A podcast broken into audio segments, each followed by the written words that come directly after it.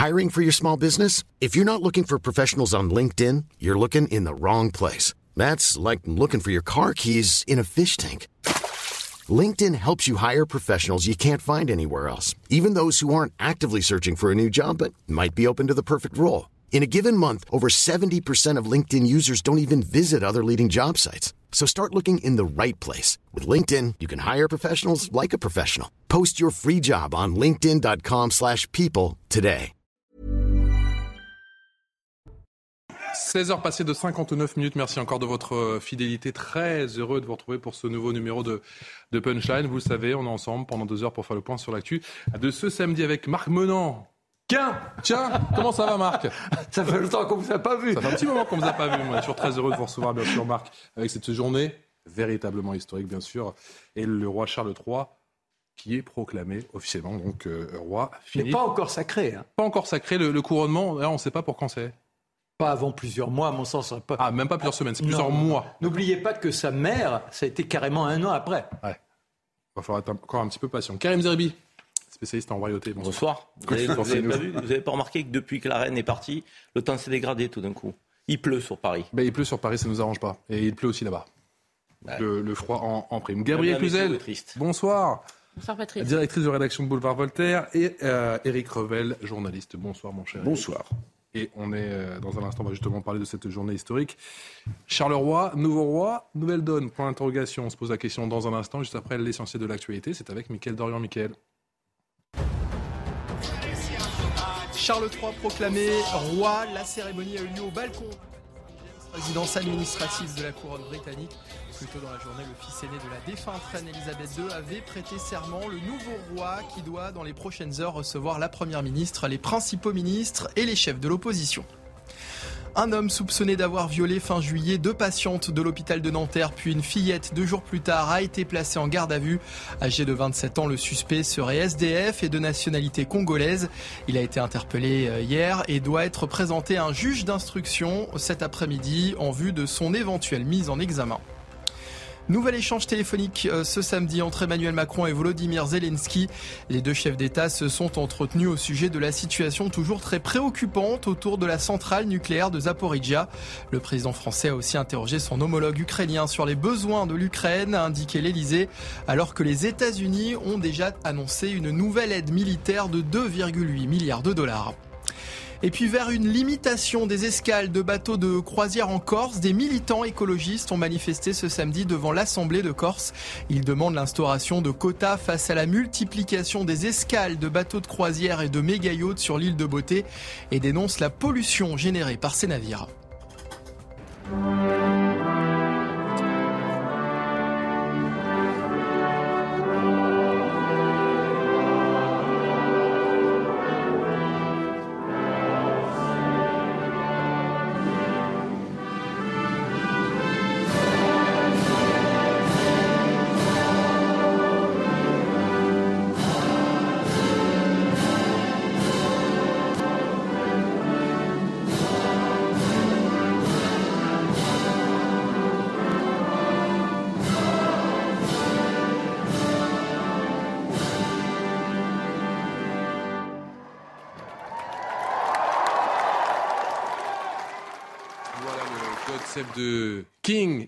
Toujours envie de dire euh, Queen. God Save the King qui a donc résonné. euh, C'était au départ le God Save the King. Donc à fait. On, on revient à, on revient à la à l'original. À l'original. Après plus de 70 ans de règne, Charles III, officiellement proclamé roi, c'était donc en, en milieu de journée, journée historique pour le Royaume-Uni et pour le Commonwealth, le sans faute continue pour le fils aîné de la reine Elisabeth II. Écoutez-le. Moi, Charles III, par la grâce de Dieu, du Royaume-Uni et de l'Irlande du Nord et pour mes autres royaumes et territoires, roi, défenseur de la foi, je promets solennellement et je fais le serment que je vais invariablement maintenir et préserver l'existence de la religion protestante telle qu'établie par la législation euh, écossaise. Pour particulièrement pour euh, la loi euh, et l'ordonnance euh, intitulée La protection du gouvernement et de la religion presbytérienne et par les ordonnances qui ont été votées dans les parlements des deux royaumes pour l'union des deux royaumes ensemble avec le gouvernement, la discipline et les privilèges seront protégés pour l'Église écossaise. Allez, direction Londres sans plus tarder avec euh, l'un des envoyés spéciaux du, de CNews. Bonsoir mon cher Vincent Fandez. Journée historique que vous vivez au plus près et que vous nous retransmettez bien évidemment pour euh, tous les téléspectateurs de CNews. Le royaume, on le sait, tiraillé entre le deuil de la reine et la proclamation de son tout nouveau roi. Charles III, une première apparition au, balcon. Les, les rumeurs sont en train de vont bon train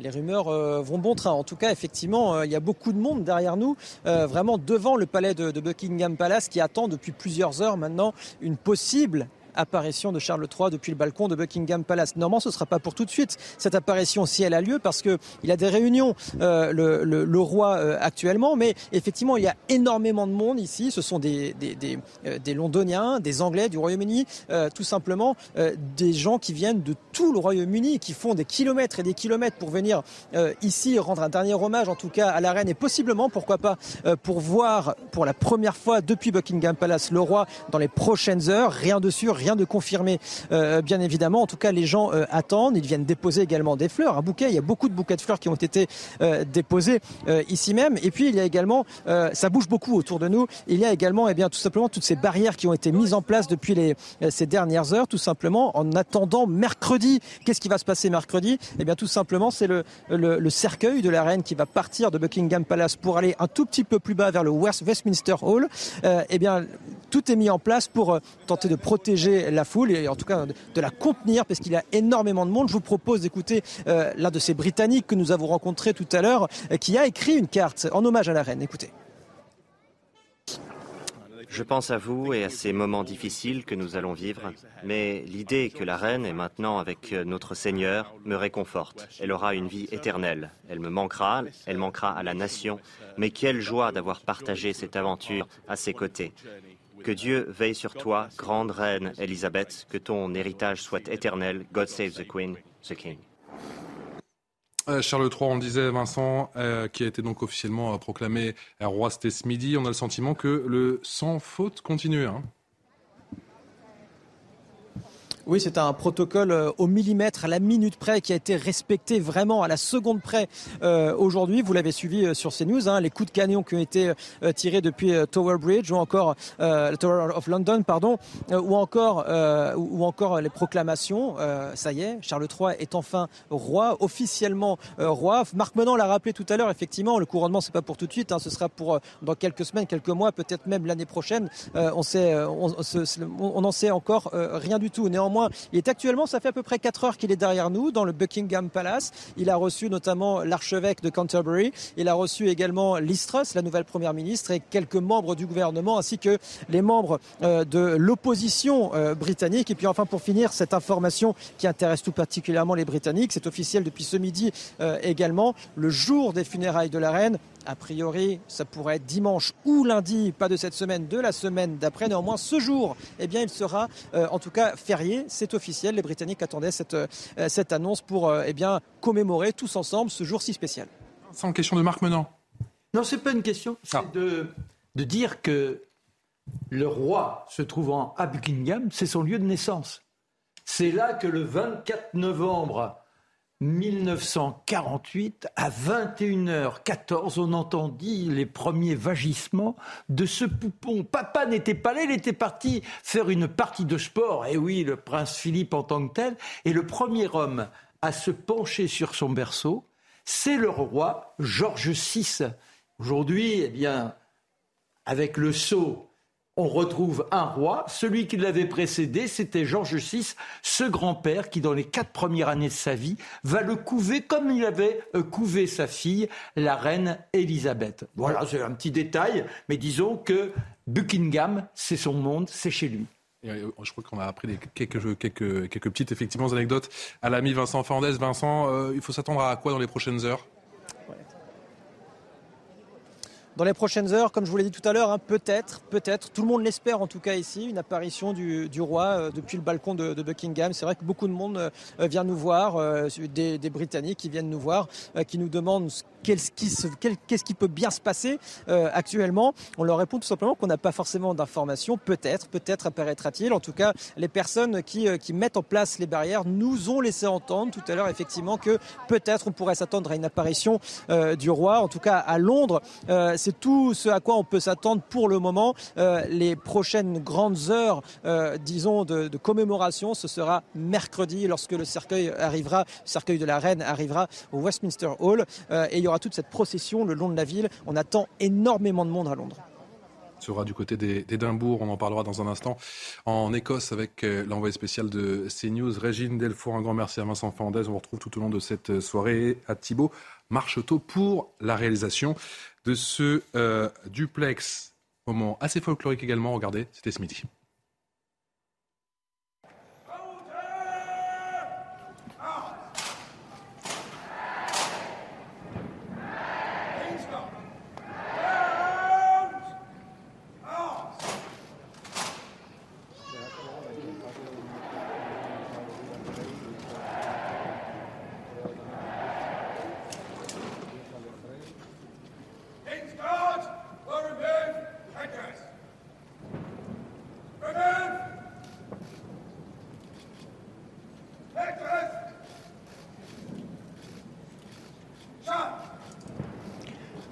Cheers for His Majesty the King.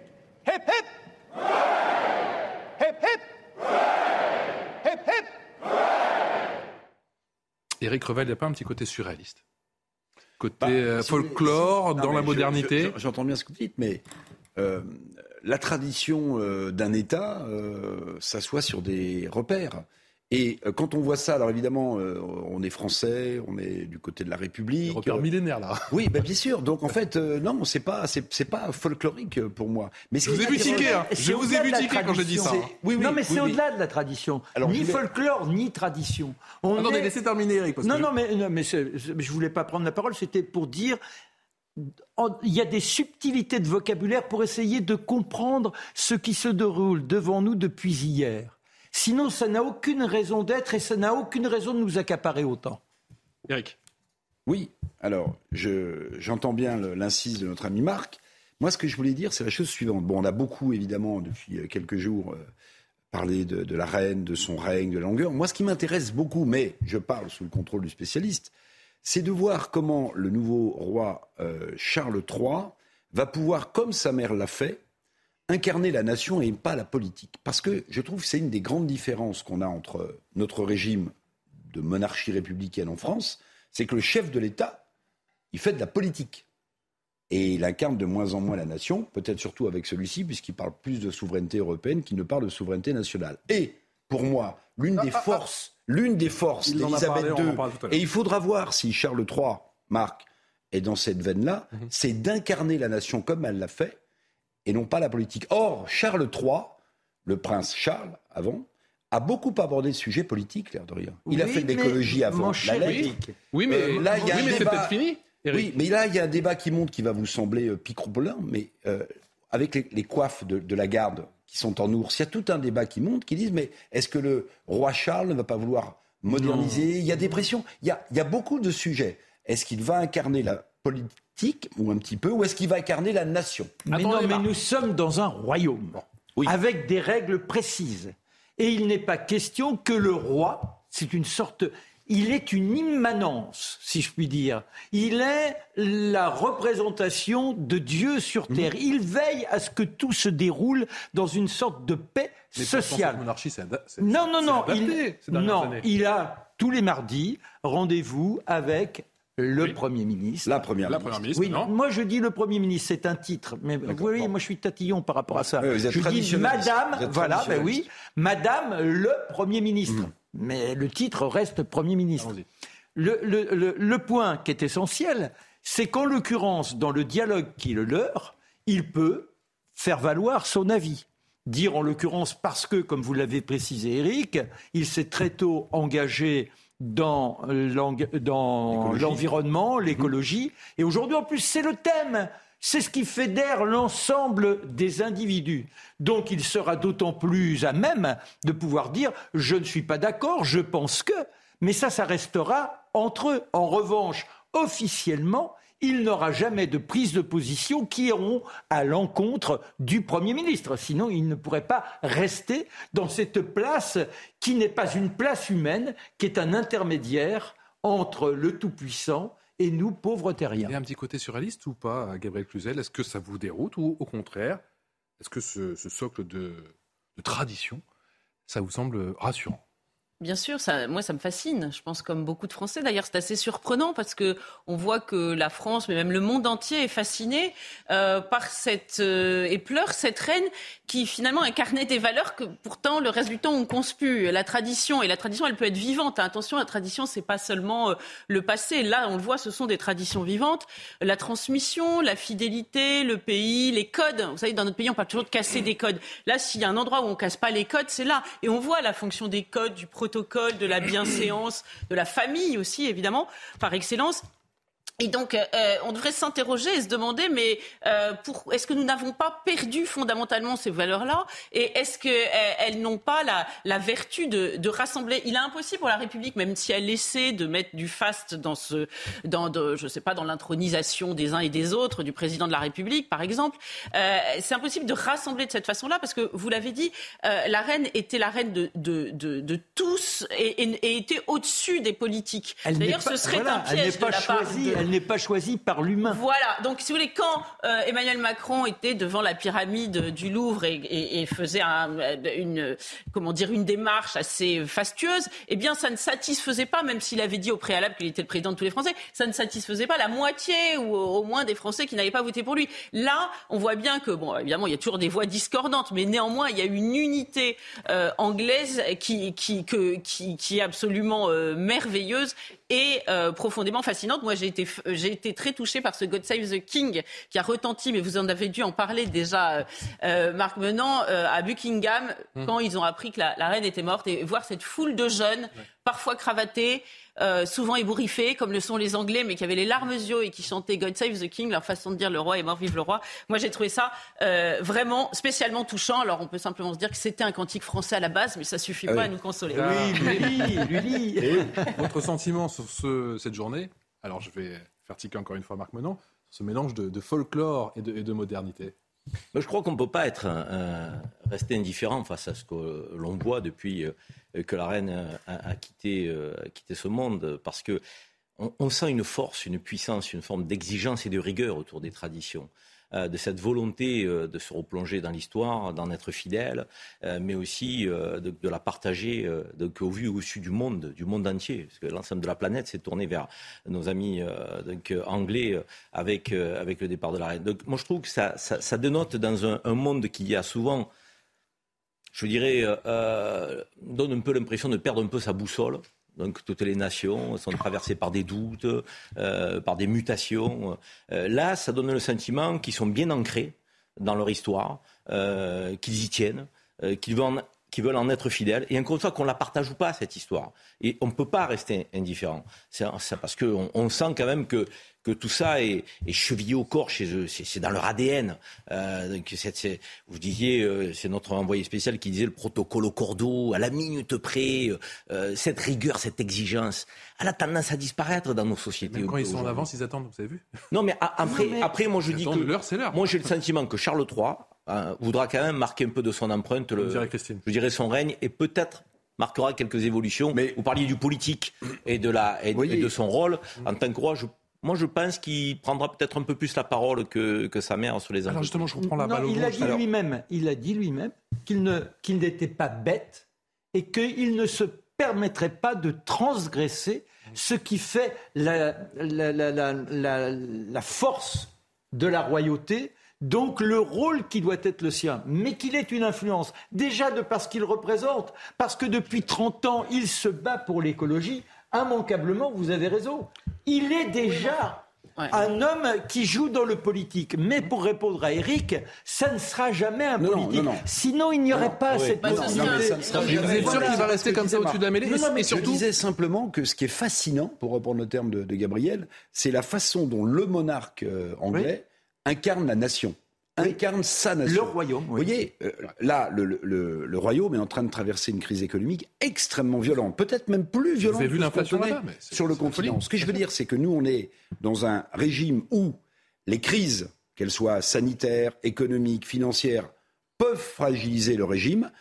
Et j'ai le sentiment qu'en Angleterre, quoi qu'il arrive, hmm. le régime, l'immanence, n'est jamais fragilisé. fragilisé. Et ce point de repère de stabilité, c'est quand même une assurance vie pour la nation qui est absolument incroyable. Parce que la, crise que traverse l'Angleterre aujourd'hui est beaucoup plus violente que la nôtre. Et là, euh, vous avez et cette reine qui a incarné à la fois la culture et la contre-culture, euh, des, jeunes comme disait, comme disait, Gabriel avec des cravates qui pleuraient la reine, mais aussi euh, presque des, des, punks de Sex Pistols qui l'avaient moqué.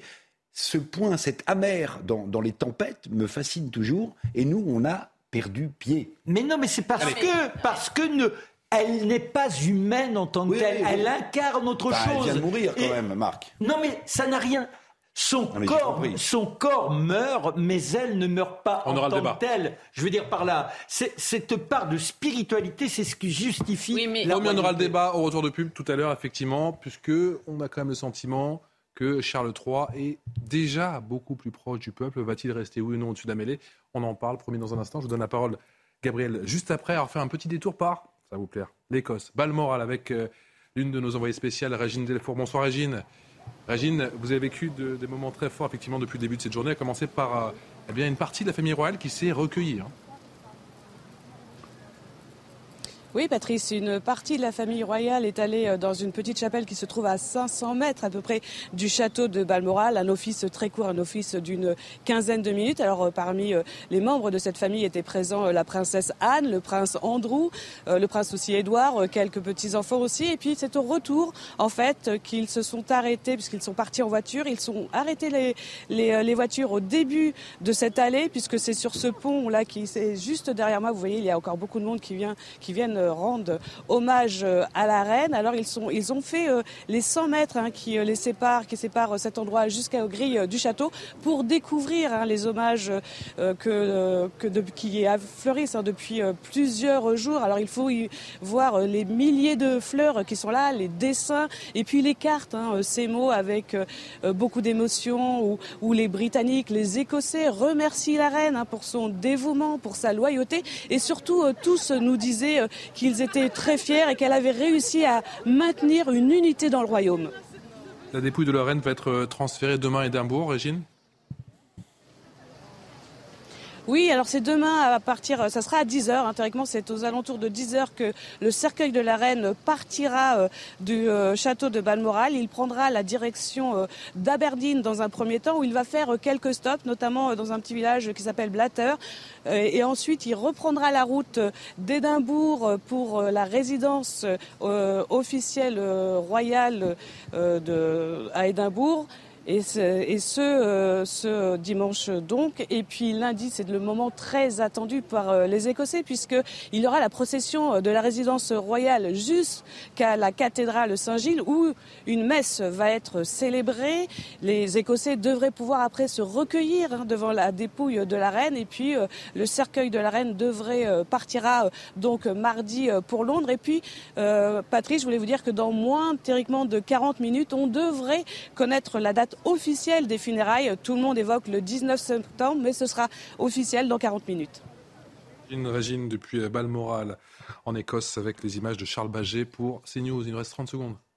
Non, simplement ce que je voulais dire, c'est que je ne pense pas que euh, Charles III tombera dans ce piège de devenir le Yannick Jadot de euh, l'Angleterre. Oh non, arrêtez alors, alors, là, non, Gabriel.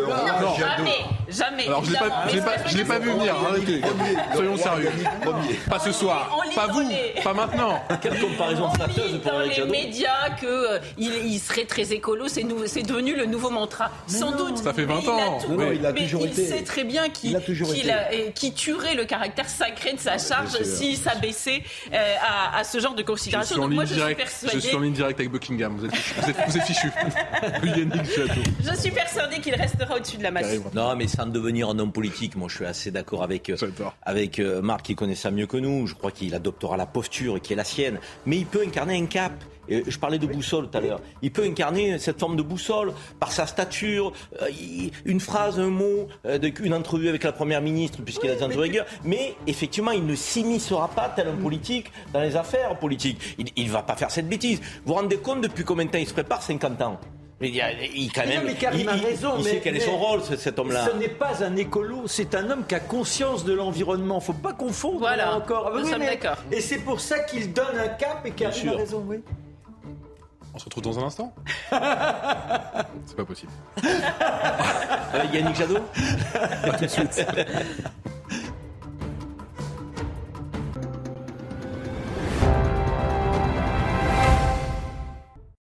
17h, passé de 30 minutes sur CNews. Merci encore de votre euh, fidélité. On est toujours avec Marc Menant, journaliste euh, CNews, Karim Zeribi, consultant CNews, Gabrielle Cluzel, qui est directrice de la rédaction de Boulevard Voltaire, et Eric Revel, qui est euh, journaliste. Qu'est-ce que journaliste, Marc Menant? On écoute, on... voilà. Qu'est-ce que je peux être réducteur parfois? Oui Décidément, votre vocabulaire aujourd'hui, entre le folklore, il y a quelque chose qui va pas. En même temps, en même temps cher ami, est-ce que ça vous étonne de moi non. Oui, non. Oui. Ah bon? Non, ça m'étonne parce que vous êtes un garçon qui a beaucoup de classe.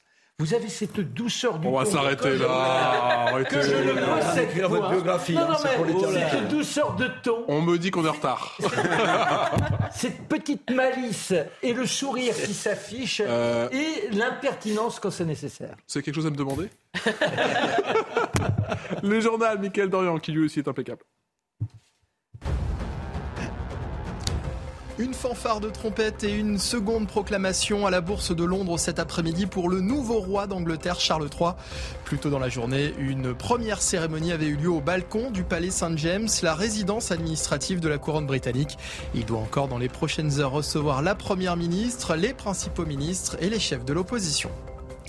Londres, Berlin et Paris ont de sérieux doutes sur l'engagement de Téhéran pour sauver l'accord de 2015 sur le nucléaire.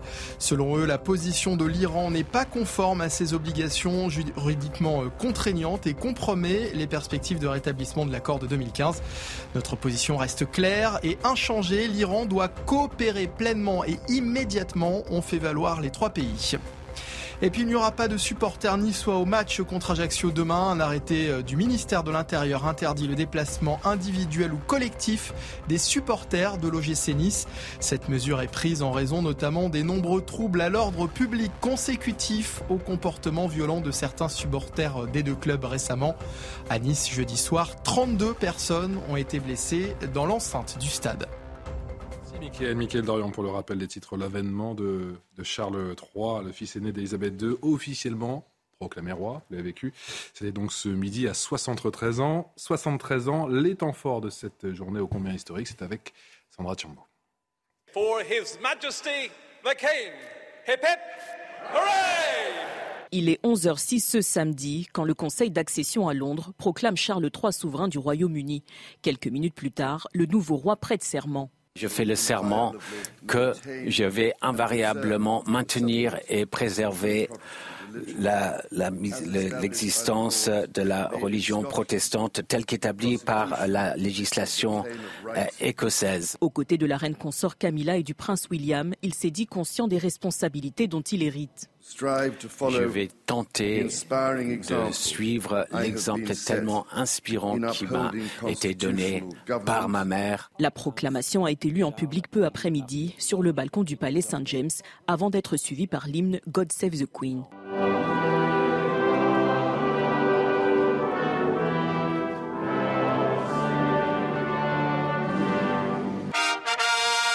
Charles III prend ensuite la direction de la Bourse de Londres pour une seconde cérémonie devant des personnalités de la vie économique du Royaume-Uni. Peu avant 14 heures, il fait son arrivée au palais de Buckingham sous les ovations. Au même moment, les députés prêtent allégeance au roi et expriment leurs condoléances. La fin de journée est marquée notamment par un entretien avec l'archevêque de Canterbury, la première ministre Liz Truss et le doyen de l'abbaye de Westminster. Marc Menant, Merci encore pour ces compliments, mais je vais reprendre mes esprits. Euh, il a immédiatement filé le costume. Mais oui, bien sûr. Mais là, certains avaient des doutes, hein, donc. Euh, Pardon? Certains avaient des doutes. Mais non, mais il n'était pas dans toutes les attitudes qui ont été les siennes, ne serait-ce que depuis un an et demi. déjà la reine avait délégué une grande partie de ses obligations à son fils. Et il a toujours montré qu'il était non pas dans l'impatience de succéder à sa mère, mais qu'il espérait bien un jour tenir la place sur le trône, qu'il était un homme de responsabilité. Et ce qui est touchant chez lui, c'est qu'il a su, je dirais, tranquillement, forger tout ce qui pourrait le conduire à être un roi sortant de l'ordinaire. Déjà, il a eu une très très belle éducation. Il a démontré très tôt qu'il était intelligent. Ensuite, il a eu cette formation militaire. C'est un officier de marine. Il est également pilote d'hélicoptère. Il a été confronté à ces drames familiaux. Et dans ces drames familiaux, eh bien, il s'est affirmé comme un père exemplaire. C'est-à-dire que contrairement à Philippe, qui avait la rigueur presque prussienne, lui était un homme de tendresse. Et on dit parfois qu'il brutalisait son environnement, les domestiques, comme certains gueux osent prononcer le mot, alors que ce ne sont que des serviteurs. Le, prince Charles, à l'époque, a su euh, se distinguer un peu comme sa mère. Et il le tenait de sa mère. La reine, lorsqu'elle était enfant, qu'elle ne savait pas qu'un jour, elle deviendrait reine, puisque, a priori, c'était son oncle qui devait être eh sur le trône. Et eh ça, je savais. Oui, et alors, ce qui est extraordinaire, c'est que le roi George VI, elle faisait très, très attention à elle. Il était fasciné. Mais ils ont été élevés jusqu'à l'âge de 10 ans comme des petites bourgeoises. Elle faisait même la vaisselle. De temps en temps, elle s'amusait à faire la cuisine. Mhm. Alors, il n'est pas allé jusque-là, Charles. Mais c'est pour dire que son registre, toute l'imprégnation culturelle qui est la sienne, à mon sens, en fait un homme d'envergure, un homme qui va nous surprendre et qui saura, dans ces temps de crise, avoir les bonnes paroles à l'instant idoine pour pouvoir regalviniser le peuple si cela était nécessaire. Oui, ce qui me paraît important, c'est qu'il sait depuis qu'il est tout petit et qu'il sera roi. Il est élevé dans cette idée. On disait que euh, d'ailleurs, peut-être un moment, il, un moment, il y croyait plus. Oui, mais ce qui avait péché avec, euh, il a eu une éducation tournée vers, vers ça. ce qui a péché avec Louis XVI, par exemple, c'est que lui euh, avait un frère aîné qui est mort et donc euh, petit, dit-on, il n'avait pas été élevé dans cette idée-là. Et on dit que au moment venu, à la Révolution, il, il, lui manquait peut-être une part d'éducation. Ah, mais c'est plus grave que ça. C'est que son frère aîné. mais je non, ah, pardon. Non, non, mais c'était pour oui, oui. C'est-à-dire que son frère aîné était considéré comme une sorte de génie et le petit Louis XVI était chargé de l'accompagner, d'être presque son jouet. Pardon, Gabriel. Non, non, non, mais simplement pour aller au, bout de ma petite démonstration, c'est que euh, on peut être un personnage falot. Euh, Charles a pu parfois euh, donner l'impression qu'il était moins charismatique que ne pouvait l'être sa mère, par exemple. Mais le, comme disait le comte de Chambord, ma personne derrière, le principe et tout, mon principe et tout. C'est vrai que ce que vous disiez tout à l'heure de, de, de ce qu'il représentait, c'est au-delà de lui-même. Et, ce faste autour de sa personne permet de le tenir. Il n'est qu'un maillon de la chaîne, même si euh, ce maillon-là peut apparaître comme une personnalité un peu moins, euh, un peu moins charismatique. Et je crois que c'est la force de, la royauté. Et c'est pour ça que l'écueil serait peut-être, même si certains euh, disent que Charles III pourrait être tenté, de faire finalement comme l'Église avec l'aggiornamento, vous voyez, de retrouver une espèce de forme de simplicité qui siérait mieux à l'époque. Alors je crois au contraire que ces codes sont extrêmement importants. Il a affirmé, juste en deux mots, il a affirmé qu'il était un homme de foi.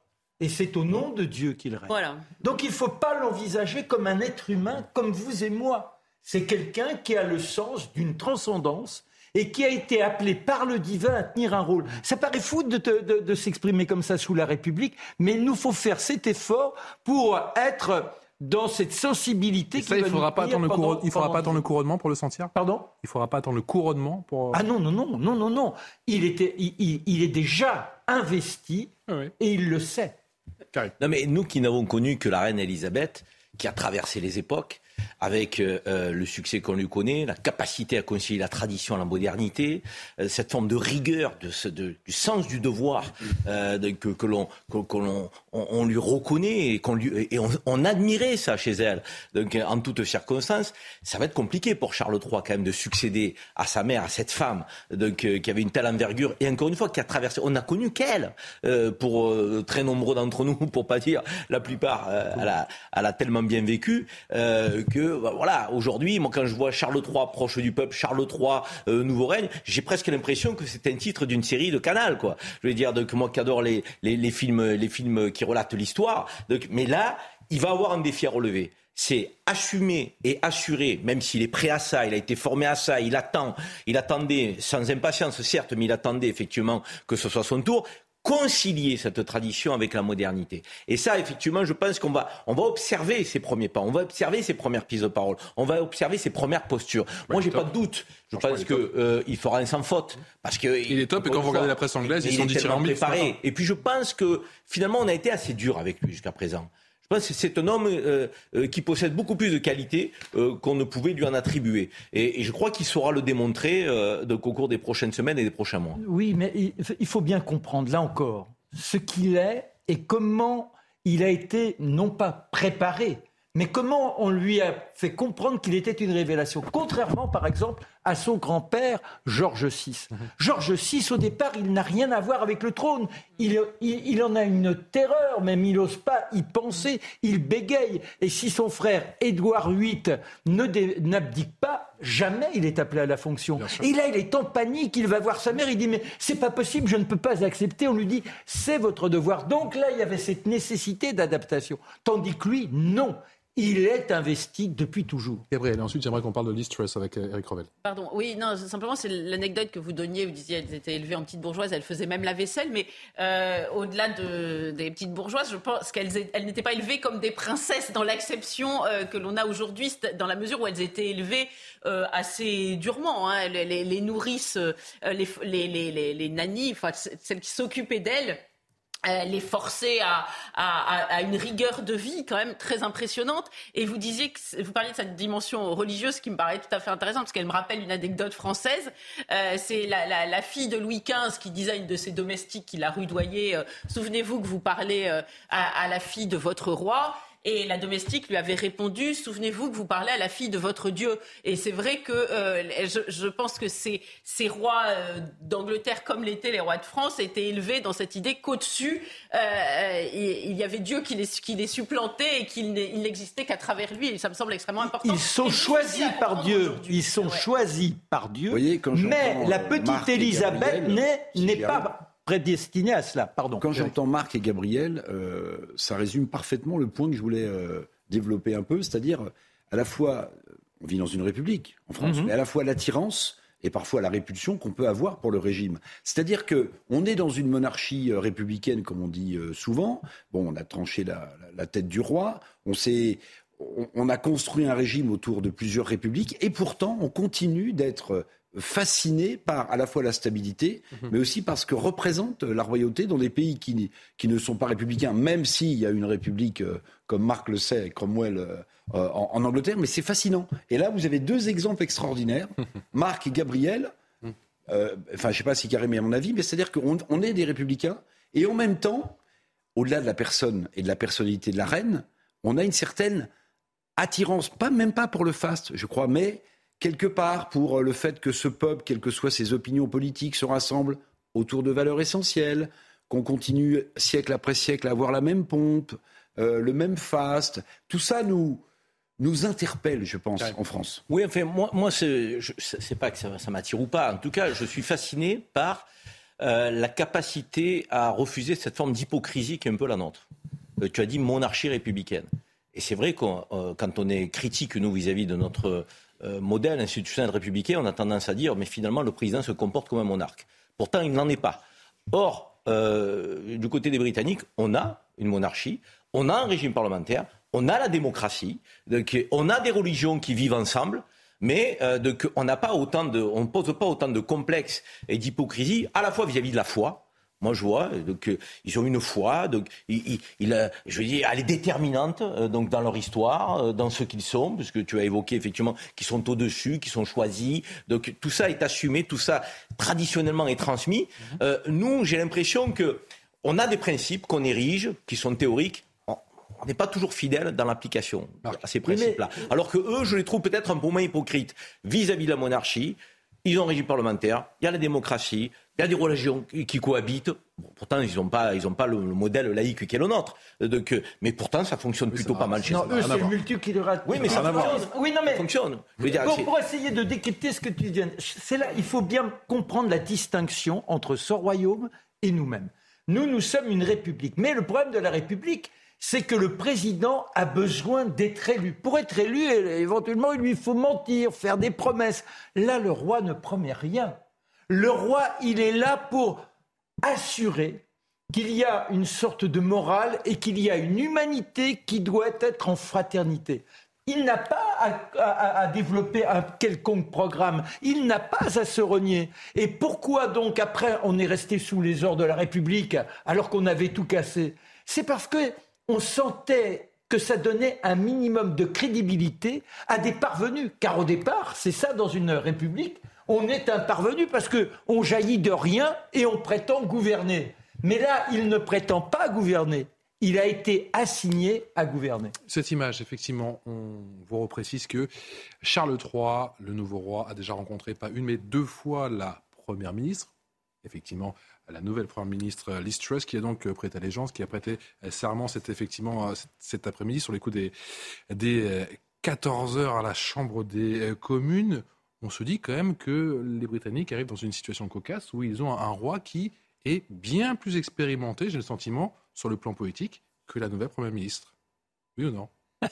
Oui, c'est habile comme, euh, comme analyse. Ce qui est assez marrant, et je vais rejoindre le propos de Marc, euh, un roi par rapport à un président de la République ou un candidat à la présidence qui a besoin de faire des promesses pour se faire élire, euh, jusque et y compris en les trahissant, ce qui est très marrant, c'est ce qui est en train de se passer avec Listros, justement, le, nouveau chef, euh, euh, enfin la nouvelle première ministre britannique, c'est-à-dire que c'est une libérale assumée, euh, admiratrice de Margaret Thatcher, mhm. et vu la situation économique dont elle hérite là, en, en ayant C'est pas une grande admiratrice de la France, hein. Non, non, non, mais elle est obligée de faire exactement le contraire des promesses sur lesquelles elle s'est fait nommer par le Parti conservateur. C'est-à-dire qu'elle a mis en place euh, des boucliers tarifaires, en veux-tu, en voilà, parce que nous, le prix de l'électricité explose, mais là-bas, c'est...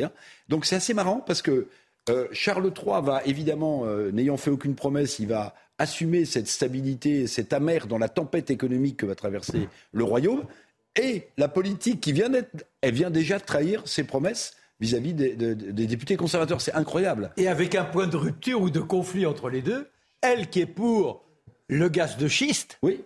Et lui, euh, qui est pour l'environnement. Et là, c'est pas être écolo pour être écolo. C'est que c'est vrai que, ah. objectivement, ça pose des problèmes. Non, c'est pas Gabriel là-dessus. Elle va me parler Yannick Jadot. non, mais le, ce qui est quand même euh, assez remarquable, même et paradoxal quand même, c'est que euh, nous disons depuis une heure euh, que finalement la reine est au-dessus de la mêlée des politiques et qu'elle unit les Anglais. Et en même temps, vous aviez dit, vous aviez dit à juste titre que l'Angleterre est dans un modèle multiculturaliste. Hum. Néanmoins, ce qu'elle représente est profondément inscrit dans la civilisation occidentale. C'est déjà par essence chrétien. Tout, tout, tout ce faste qui nous fascine, pourquoi nous fascine-t-il? Parce que nous l'avons eu en notre temps, en d'autres temps. Et, c'est vrai qu'on se demande jusqu'à quand. Donc c'est une façon finalement d'avoir un affichage euh, politique au sens large. Mmh. Et, jusqu'à quand euh, on, va tenir dans cette dichotomie entre un modèle multiculturel et, euh, multiculturaliste, mmh. c'est-à-dire militant dans le multi, enfin actif dans le multiculturel, culturel, pardon, et puis cette reine qui, qui, qui, qui va peut-être, ou ce roi maintenant, qui va apparaître comme, euh, comme une anomalie. Restons, restons dans cette logique de spiritualité. Deux royautés avaient des rois thaumaturges, l'Angleterre et la France.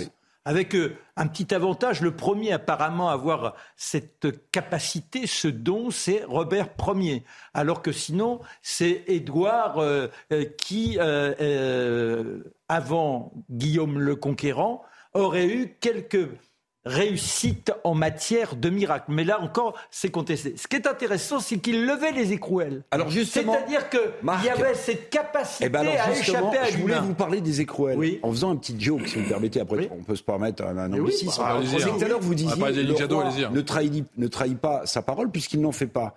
Eh ben, il y a une grande différence peut-être, si j'ose dire. Alors je vais m'attirer les foudres de tout le monde, mais entre la royauté telle qu'elle a été exercée justement au Royaume-Uni et en France. Et pour revenir aux écrouelles, lorsque le roi quittait une église ou une cathédrale, c'était je te touche, mais Dieu te guérira. Donc la promesse que faisait le roi au manant qui était devant lui, euh, affublé d'une maladie terrible, c'est que lui, le roi allait le toucher, c'était la... mais c'était Dieu qui le guérirait. Bah oui. Et oui, mais oui, oui, mais cette promesse-là, lorsqu'elle n'était pas tenue, c'est pas le roi de France qui, euh, qui- qui- à qui on incombait euh, l'échec. C'était à Dieu. Or, le roi ça- représentait Dieu. Mais le roi est choisi par Dieu. Il est adoubé par Dieu. Mais il n'a pas la responsabilité de Dieu.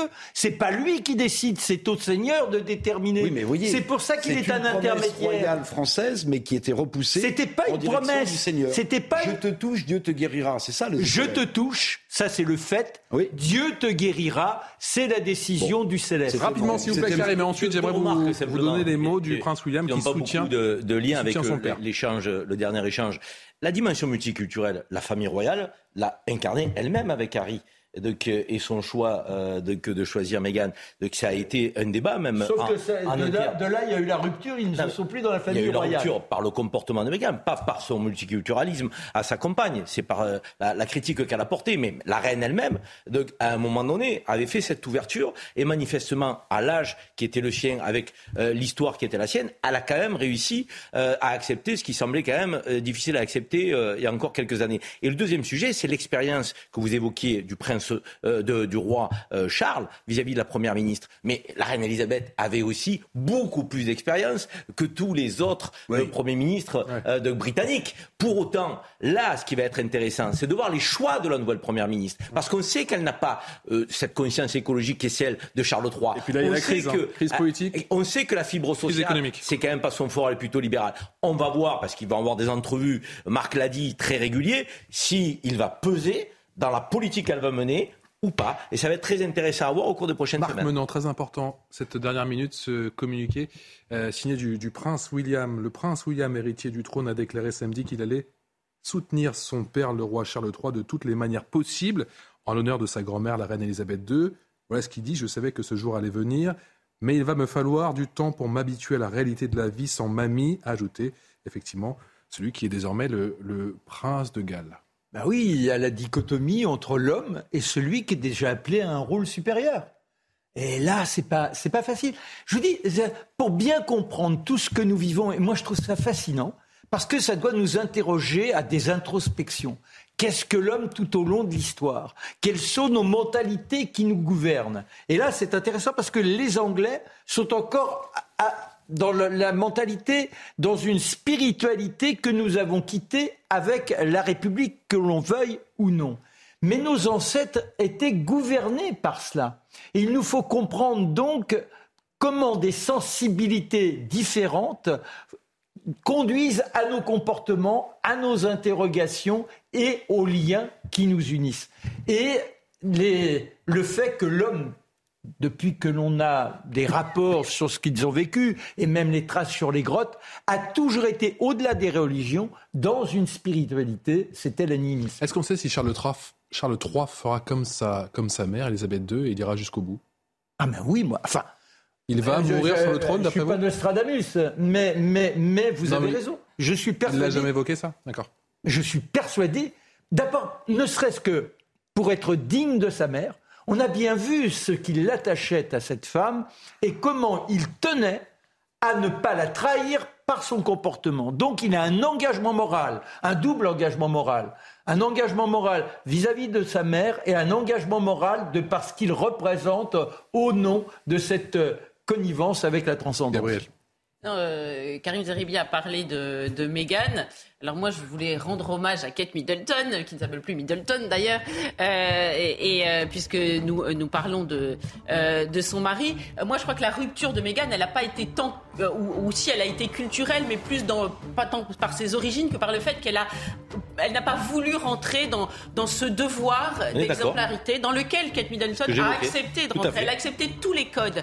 Et- Avec une certaine privation de liberté, quelque bah part. oui, mais il y a un moment, on peut pas avoir le beurre et l'argent Oui, du ouais. beurre. On peut pas être la, la- la- la fille du roi d'Angleterre avec tous les avantages que ça comporte et, et- et avoir euh, l'avantage d'une vie anonyme euh, d'une fille qui, qui, qui a un C'est boulot de caissière dans un C'est super pas son côté multiculturel qui a posé problème, c'est son non-acceptation de la rigueur, de l'exigence de cette vie. Et c'est une répétition de Diana. qui n'a pas accepté non plus. Voilà. C'est marrant, je voulais faire une demi-heure pour Charles III, on a fait une heure. on dit toujours, oh, pas trop long bah, Tiens, on a fait une heure. A tout de suite. 17h passées de 59 minutes. Merci encore de votre fidélité. Je suis encore très heureux de vous retrouver pour cette deuxième partie de, Punchline en direct. Toujours avec Karim Zeribi qui est consultant CNews, avec euh, Gabriel Cluzel qui est directrice de la rédaction de Boulevard Voltaire, Raphaël Steinville, bonsoir, qui vient nous rejoindre et qui a, qui a patienté. Merci beaucoup, effectivement. On avait Marc Menant, toujours passionnant, on s'est un peu emballé. On l'arrête facilement, Marc, en fait. On l'arrête facilement, Marc On l'arrête facilement, non euh, hein, Vous avez essayé Ouais, j'ai essayé. Bon. non, mais c'est passionnant. Non, mais je vous dis la vérité après. Mais c'était passionnant. Et encore merci à Marc Menon d'être venu nous voir euh, ce soir dans, Punchline. Et euh, Raphaël Starbich, le directeur en chef de Valeurs Actuelles. Et Eric Revel, qui notamment est journaliste. Jean-Christophe Couvi, DGP Police, dans un instant. Juste après l'essentiel de l'actualité, c'est avec l'ami Mickaël Dorian. Mickaël. Charles III proclamé roi, la cérémonie a eu lieu au balcon du palais Saint-James, résidence administrative de la couronne britannique. Plus tôt dans la journée, le fils aîné de la défunte reine Elisabeth II avait prêté serment. De son côté, le prince William, héritier du trône, a déclaré qu'il allait soutenir son père, le roi Charles III, de toutes les manières possibles en l'honneur de sa grand-mère. Soupçon de fuite au 36 quai des Orfèvres, l'affaire avait fait scandale en 2015. L'ex-patron de la police judiciaire Bernard Petit sera jugé à partir de lundi aux côtés de 18 autres prévenus, dont l'escroc des stars Christophe Rocancourt, le fondateur du GIGN et un ancien secrétaire d'État. Ce dossier doit être examiné par le tribunal correctionnel de Paris jusqu'au 5 octobre. Les forces ukrainiennes reprennent du terrain. Kiev a annoncé être rentré à Kupiansk. Cette ville clé de l'est du pays est aux mains de l'armée russe depuis plusieurs mois. Un responsable régional a publié une photo de soldats ukrainiens dans la ville de 27 000 habitants avec le texte Kupiansk, c'est l'Ukraine. Et puis au moins trois morts dans une collision de train en Croatie. 11 personnes ont été transférées à l'hôpital après qu'un train de passagers et un train de marchandises se soient percutés dans le centre du pays hier. La raison de cet incident reste inconnue pour le moment. Mickaël Dorian, pour le rappel, les titres, on en vient à ce tir mortel suite à un, refus d'obtempérer à Nice. Le fonctionnaire de police de 23 ans, adjoint au sein d'une brigade de sécurité routière, été donc mis en examen pour violence volontaire avec arme ayant causé la mort sans intention de la donner. Il avait, je vous le rappelle, été placé en garde à vue dès mercredi soir. Écoutez son conseil, Maître Liénard. Le policier ne voulait pas tuer cette personne, il voulait simplement la stopper. Donc la qualification qui a été retenue, c'est une qualification de bon sens, intelligente, c'est les violences volontaires ayant entraîné la mort sans intention de la donner. Ce qui est une, qualification à minimum. Euh, il a pensé faire le bien. Il n'a pas, euh, pas estimé que euh, il n'était pas animé d'une animosité particulière, voyez, d'une volonté de nuire quelconque. c'est un policier qui a pensé qu'il était nécessaire au moment où il tirait de se défendre, de défendre son collègue et de défendre les autres personnes qui pouvaient se trouver sur, sur la route de, de, ce conducteur, euh, pour ne pas le qualifier. Bonsoir Jean-Christophe Couvi, merci d'avoir accepté notre invitation dans, Punchline. Le juge d'instruction a donc opté pour une qualification pénale moins lourde que celle requise par le parquet, à savoir l'homicide volontaire. Est-ce que ça vous rassure? C'est jamais rassurant, surtout pour un, pour un, fait comme ça où on a un gamin, c'est un gamin de 23 ans euh, qui, est, policier adjoint, hein, je le rappelle toujours. Euh, c'est-à-dire qu'il n'est pas policier professionnel, c'est un, un, contractuel. 23 euh, ans, il a été formé 4 mois et en fait, il travaille comme un policier normal. Il est payé 1333 euros par mois. Voilà. Donc euh, maintenant, bah, lui, il va être papa d'ailleurs, euh, super. il, a, il a intervenu sur un individu, encore une fois, qui est prêt à tout. En face de nous, on a des délinquants qui sont des têtes brûlées. Donc maintenant, euh, effectivement, il est mis en examen. Euh, on va voir le. C'est toujours l'appréciation subjective du juge, hein, mais c'est effectivement, euh, c'est. Il va pouvoir au moins s'expliquer, se défendre, expliquer pourquoi il a fait usage de cette arme, dans quelles conditions il l'a fait, il pensait être aussi, parce que je rappelle toujours que quand on intervient, euh, on parle toujours de formation, etc. On peut, tous, on peut se former autant de fois qu'on veut. N'empêche que quand on est sur le terrain, qu'on a l'adrénaline et qu'on a un quart de seconde pour prendre une décision, surtout qu'on ne sait pas si on, voit notre collègue, euh, notre coéquipier, s'il est en danger ou pas, eh ben on tire parce que cette personne-là était une tête brûlée et que de toute façon, elle avait décidé euh, de repartir et de quitte à, bousculer et écraser des, policiers. Donc il a, il a utilisé ça en pensant que c'était la meilleure des solutions. Cette mise en examen, elle le crée du, ressentiment au sein des, rangs de la police? Bah, c'est toujours, en fait, les policiers ressentent toujours la même chose. C'est-à-dire qu'on fait notre job et à la fin, euh, j'allais dire qu'on prend des critiques. Alors, euh, on est en démocratie, c'est normal qu'on puisse pas toujours euh, être d'accord avec tout, mais je veux dire, on a l'impression de faire le devoir accompli. Et on n'a pas un, permis de tuer, c'est pas du tout ce qu'on veut. On entend plein de choses. On a même des, objections sur mon collègue syndicaliste qui a pris la défense de ce policier pour le soutenir, parce que c'est aussi notre job, nous, de soutenir nos collègues. On n'est pas là pour montrer du doigt nos collègues, au contraire, on est là pour les, pour les aider et supporter cette épreuve. Et effectivement, quand on est policier de terrain maintenant, ben, on sait qu'on a cette difficulté d'affronter la réalité avec des délinquants de plus en plus violents et des délinquants qui, euh, qui, sont chevronnés parce que l'individu en face, euh, je suis désolé, mais le mec il avait un palmarès défiant toute concurrence, ça aussi on l'oublie. Donc en fait on regarde toujours le prisme du policier, de la police et jamais de la délinquance.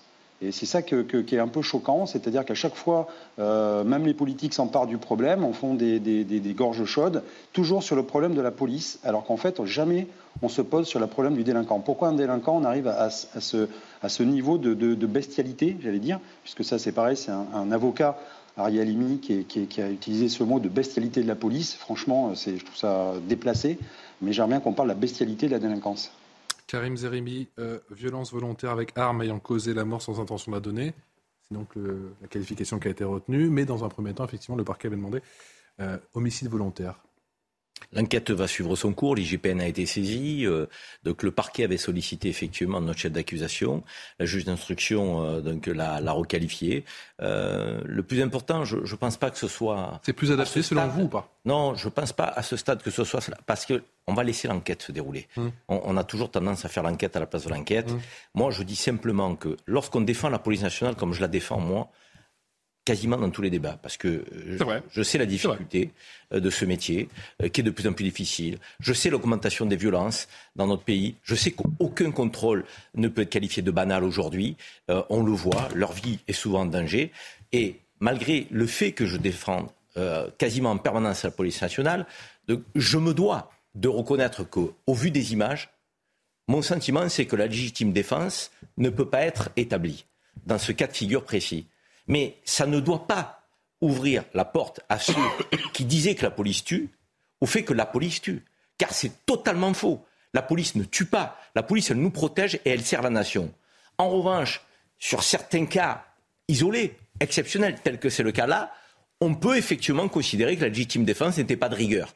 Mais en rien, ça ne jette le pop sur la police nationale. Et d'ailleurs, le ressentiment que vous évoquiez euh, quand euh, vous posiez la question Jean-Christophe Couvi, mon cher Patrice, très justement, je pense que s'il doit y avoir ressentiment, c'est vis-à-vis d'une institution.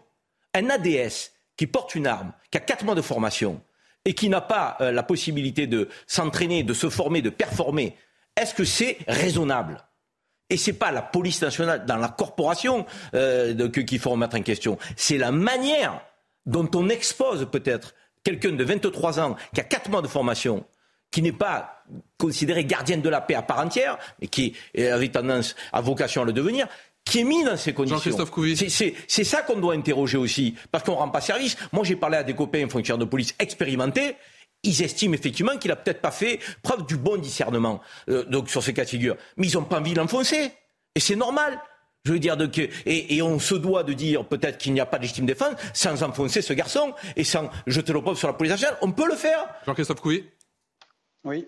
Oui, je, suis d'accord avec Karim Zeribi. Effectivement, encore une fois, on, met, euh, sur, euh, dans, on met dans les bras d'un gamin, euh, d'un contractuel, quatre mois de formation, c'est très peu, et on lui met une charge hyper lourde.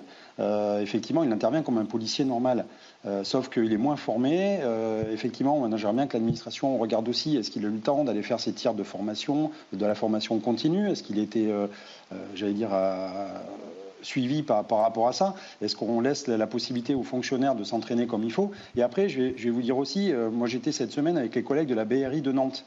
Et le soir même, c'est le soir même où ils interviennent euh, et, c'est le soir même où il y a encore une fois, euh, il, y a, eu un, problème où sur une intervention, ça s'est mal passé. Et ça, c'est des gars euh, qui, sont, je veux dire, qui s'entraînent tout le temps, tous les jours. Ils font des drills qu'on appelle, c'est-à-dire tous les jours, ils font des exercices, des mises en place. Ils sont quatre opérateurs par colonne. Enfin, vraiment, c'est millimétré.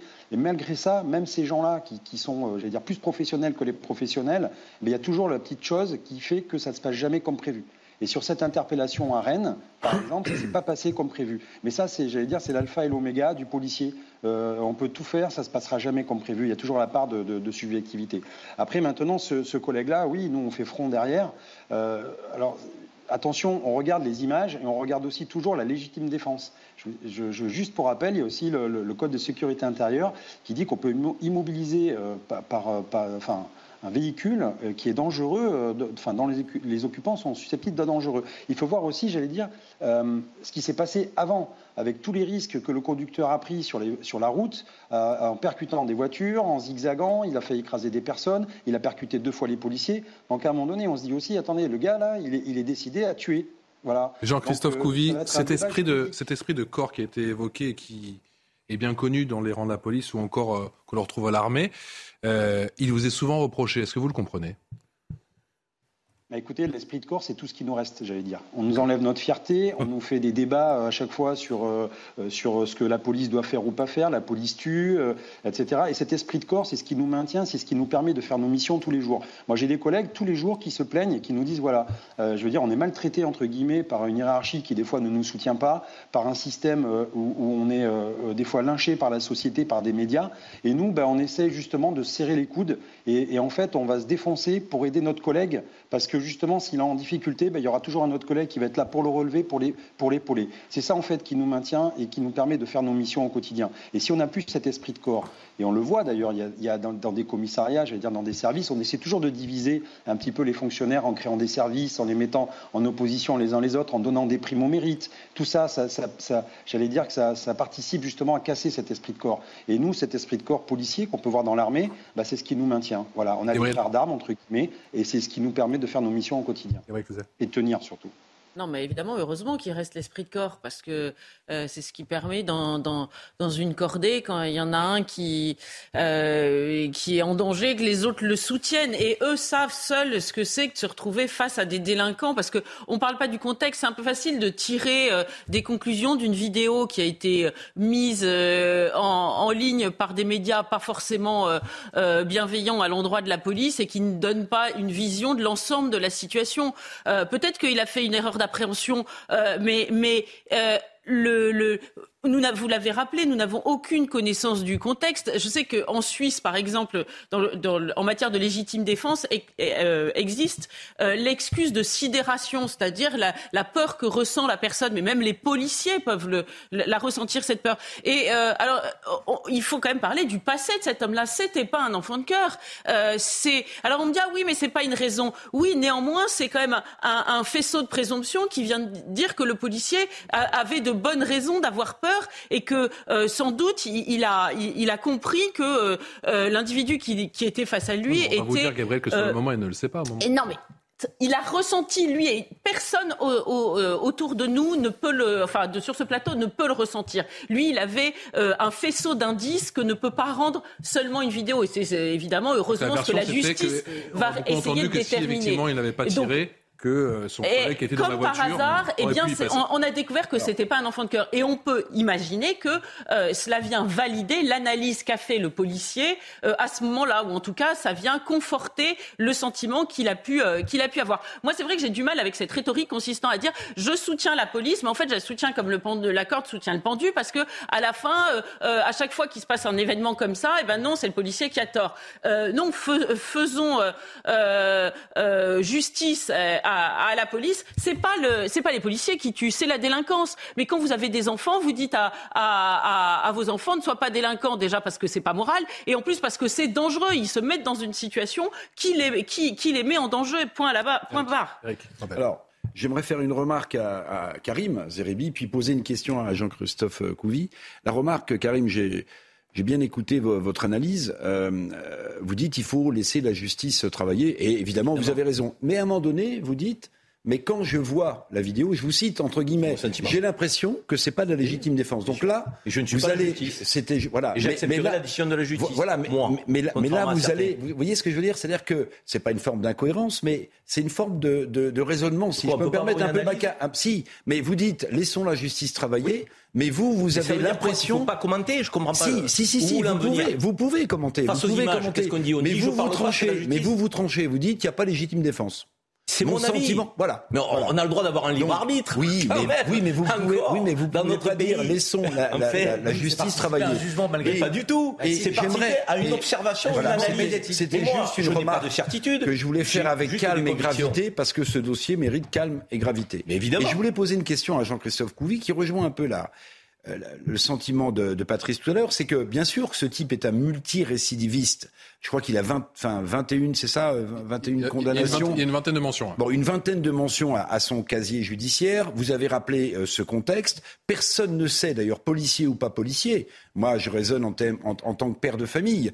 Euh, J'ai aussi en tête les propos de David Lisnard, le maire de Cannes, qui, lors de l'agression de cette femme de 80 ans, dit euh, finalement, est-ce que je me serais pas fait justice moi-même? Bon, donc personne n'est capable de savoir comment on va réagir face à une sidération ou une mise en danger. Mais la question aussi, pardonnez-moi, euh, Monsieur Couvi, c'est que quand vous utilisez comme argument c'est un multirécidiviste. Au moment où ce jeune policier mal formé et qui a sans doute peur tire, il ne le sait pas du tout. En fait, il ne sait pas, pardonnez-moi. Ce que je disais à Gabriel. Mais, c'est- Non, mais je suis non, pas c'est- d'accord. Je suis oui, pas d'accord oui, et pardon avec cet argument oui, mais- parce que je le trouve moi, je un petit peu pas- Non, mais spécieux. attendez. Voilà. Non, mais ce que je veux dire. Mais j'ai du mal, mais c'est j'ai que- du mal c'est répondre tout à l'heure, alors, parce que j'ai en- pas su m'expliquer. En danger la vie du Ouais. policier doit s'attendre à être ex- exposé, pardonnez-moi, au pire peut-être. La réponse de. Jean-Christophe Couvi, Mais- après, faut qu'on. Jean-Christophe Couvi, est-ce que c'est un argument de dire ce type est un voyou, est une racaille Mais qui le savait?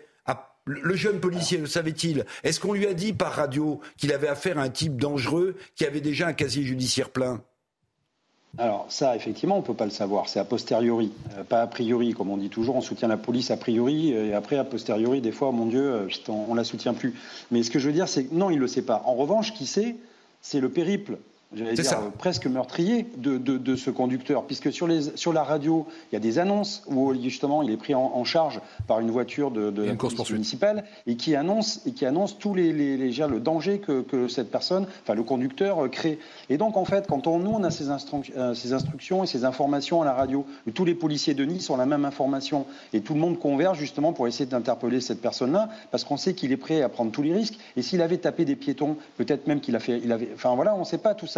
Donc on se dit c'est quelqu'un de déterminé, de, che- de- de vraiment, euh, je veux dire, euh, déterminé dans ce qu'il va faire. Il est capable de tout. Et en fait, quand vous regardez la voiture de police qui est cabossée Oui, oui, deux fois je- devant, l'a images. percuté deux fois, et, et que vous sortez, vous mettez pied à terre et vous regardez les yeux du conducteur. Et en fait, ça, ce qu'on pourra, on pourra faire tout ce qu'on voudra dans un tribunal, on pourra jamais savoir ce qui s'est passé entre les deux regards. Il y a le regard de- du policier et qui voit le- la personne qui est déterminée et sur, des fois sur les visages des gens, on sait de toute façon en face, on s'arrêtera pas jusqu'à ce que l'un des deux meure. Mais est-ce qu'on sait si, par Là, exemple, le, conducteur était, euh, était armé. Est-ce qu'on sait s'il menace ou s'il va menacer? Est-ce que vous avez eu des informations? Parce que. euh, Quand vous avez, alors non, j'ai pas toutes les informations, mais quand vous êtes au volant d'un gros véhicule, d'un gros SUV, et que vous avez tapé deux fois un véhicule de police, vous savez, vous aurez pu d'ailleurs tuer les fonctionnaires. hein, les fonctionnaires de police auraient pu euh, finir dans, le pare-brise, euh, voilà. Mais, en fait, c'est une arme par destination. Et dès lors que le policier sort, et encore une fois, il va falloir expliquer ça. euh, on appelle ça l'effet tunnel, c'est-à-dire que le policier qui sort et qui, met en joue effectivement le chauffeur ne voit pas ce qui se passe dans le champ périphérique. On perd 70% de notre réponse cognitive et de notre champ de vision. Et on n'a que 30%, on, on fait un focus. C'est ça l'effet tunnel, on fait un focus sur la personne en face. Et, moi, ça m'est arrivé une fois, j'étais incapable de décrire la scène dans le temps ni dans le moment.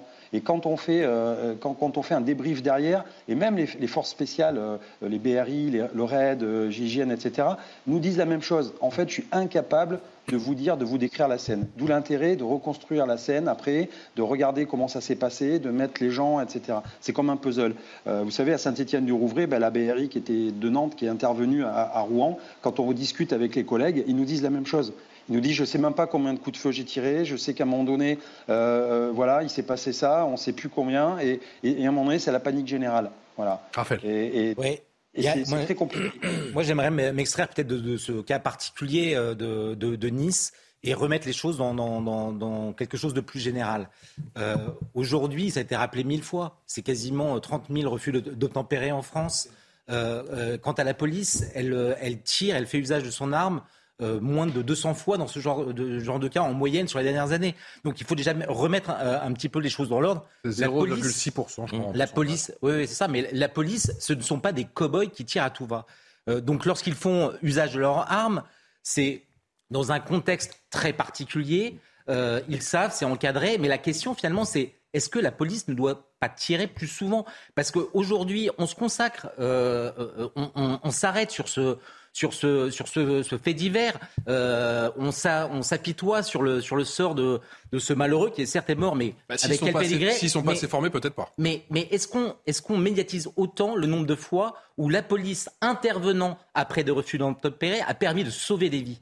Euh, Jamais. Il se trouve qu'on leur fait toujours le reproche de ne pas être intervenu parce que, et, dans ces derniers mois, combien de fois c'est arrivé? À Paris, c'est une, une jeune femme au mois de mai qui a été renversée euh, par un chauffeur qui avait euh, franchi euh, un barrage. Il y en a eu un à Tours aujourd'hui. Ça n'arrête pas. Donc je pense que la police, on, doit pouvoir s'interroger sur ce droit de tirer, il est très encadré. ils peuvent tirer, mais aujourd'hui, si on demande à Jean-Christophe Couvi le nombre de fois où un policier tire dans sa vie, j'imagine que ça doit être très très faible. Et je pense qu'il y a un certain nombre de policiers qui, de toute leur carrière, n'ont jamais tiré. un, dernier exemple. En 2016, souvenez-vous, euh, des policiers sont pris à partie. Leur mission, c'était de surveiller un, pilier avec une vidéo, une caméra de vidéo à la grande borne. Euh, euh, ils ont été agressés, cocktail Molotov. Leur vie était en danger. Ils n'ont pas tiré. Ils sont passés à deux doigts de la mort. Le ministre de l'Intérieur, Cazeneuve, à l'époque, les a félicités de ne pas avoir fait usage de leurs armes. C'est là où on, est dans un contexte où, rien ne va plus. C'est qu'en fait, aujourd'hui, la police est tétanisée elle devrait pouvoir agir et agir plus souvent. Autre tir mortel, c'était en 2019. Maxime, c'est son prénom. Policier ouvre le feu sur un homme dans le cadre de ses fonctions. Trois ans plus tard, face au récent refus d'obtempérer à Nice, où un agent de police a dû utiliser son arme, il témoigne au micro d'Amory Boucault et de Laura Lestrade pour CNews. C'est quelque chose qui marque, hein. c'est traumatisant. Je n'avais pas gardé mon sang-froid, je pense que j'aurais tiré beaucoup plus tôt. J'ai retardé le tir euh, vraiment à la dernière fraction de seconde.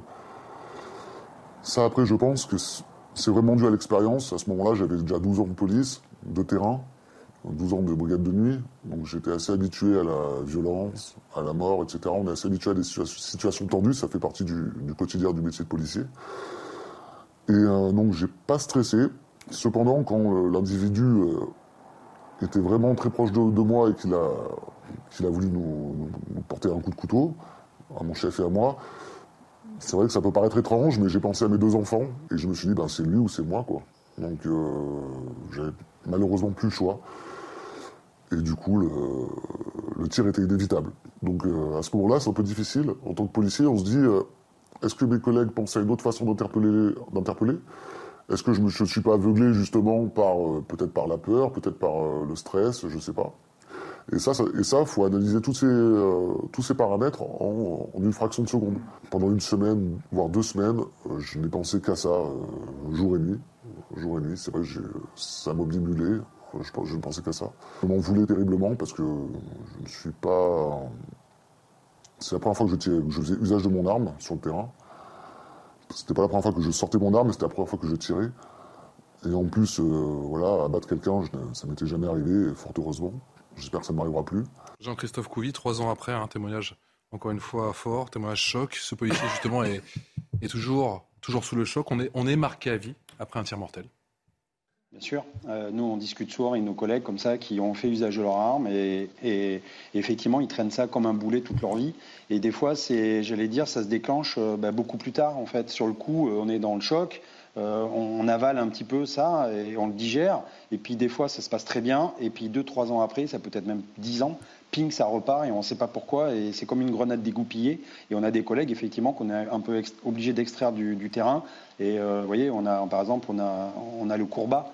Euh, c'est une institution, c'est la NAS. Hein, pour nous, c'est une œuvre de, voilà, de qui aident les policiers et on les envoie un petit peu se, retaper parce que parce qu'effectivement ça les, ça les démonte et toute leur vie euh, on traîne ça voilà comme un boulet. Euh, vous savez euh, ce que le collègue raconte effectivement quand vous êtes dans une scène, c'est les psychologues qui nous disent ça, hein, quand vous êtes dans une, scène comme ça où vous, devez prendre en un quart de, de, fraction de seconde une décision, c'est votre cerveau qui prend le dessus, ça s'appelle l'instinct de survie, et vous contrôlez plus rien. Et vous avez trois, j'allais dire, trois façons d'agir. Soit vous combattez, soit vous fuyez, donc l'adrénaline descend dans les jambes euh, pour fuir, soit vous vous résignez. D'ailleurs, souvent, euh, dans les cas de viol, par exemple, euh, les gens disent, mais je comprends pas, par exemple, la, victime s'est pas débattue, elle n'a pas crié, elle est restée immobile, elle s'est laissée faire. Non, c'est le cerveau qui a décidé dans ces cas-là que pour elle, pour sauver sa peau, il fallait qu'elle fasse rien euh, plutôt qu'elle que, essaie de fuir, etc. Donc en fait, on, on maîtrise plus. Et, on est carrément, euh, j'allais dire, cet instinct de survie qui nous prend un peu en otage et, et on se contrôle plus. Et le collègue, effectivement, ce qu'il explique et ce qu'on explique après, c'est qu'on ne sait pas pourquoi on agit comme ça quand on est dans ce cas-là. Voilà. Et ça, ben, ça, s'explique aussi ben, devant un tribunal, avec des avocats, avec des, professeurs, des, psychologues, etc. Et on peut expliquer pourquoi, comment ce petit collègue de 23 ans, euh, il va expliquer peut-être pourquoi il a utilisé cette arme, ben, tout simplement parce qu'il a eu peur. Voilà, la peur, c'est humain. Et c'est ce qui nous rend aussi humain d'avoir peur. Restez avec nous, Jean-Christophe euh, Couvi. Merci encore d'avoir réagi. Vous restez avec nous.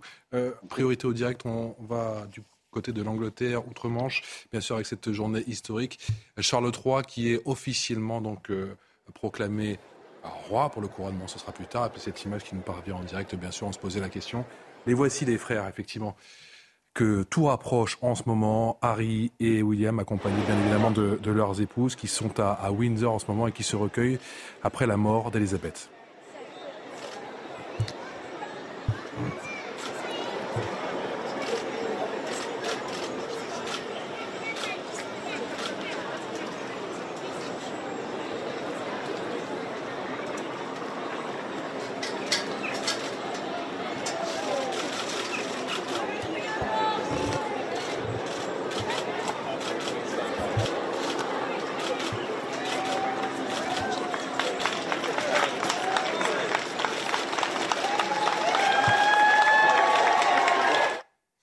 les applaudissements du côté de, Windsor. Gabriel Cluzel, on a parlé effectivement en début d'émission de ces images fortes, de cette euh, proclamation. L'autre image forte, assurément, de cette journée, ce sont bien sûr les, frères Harry euh, et, William qui sont réunis dans la douleur et qui euh, témoignent bien sûr un hommage vibrant à leur, à leur grand-mère qui, nous a quittés.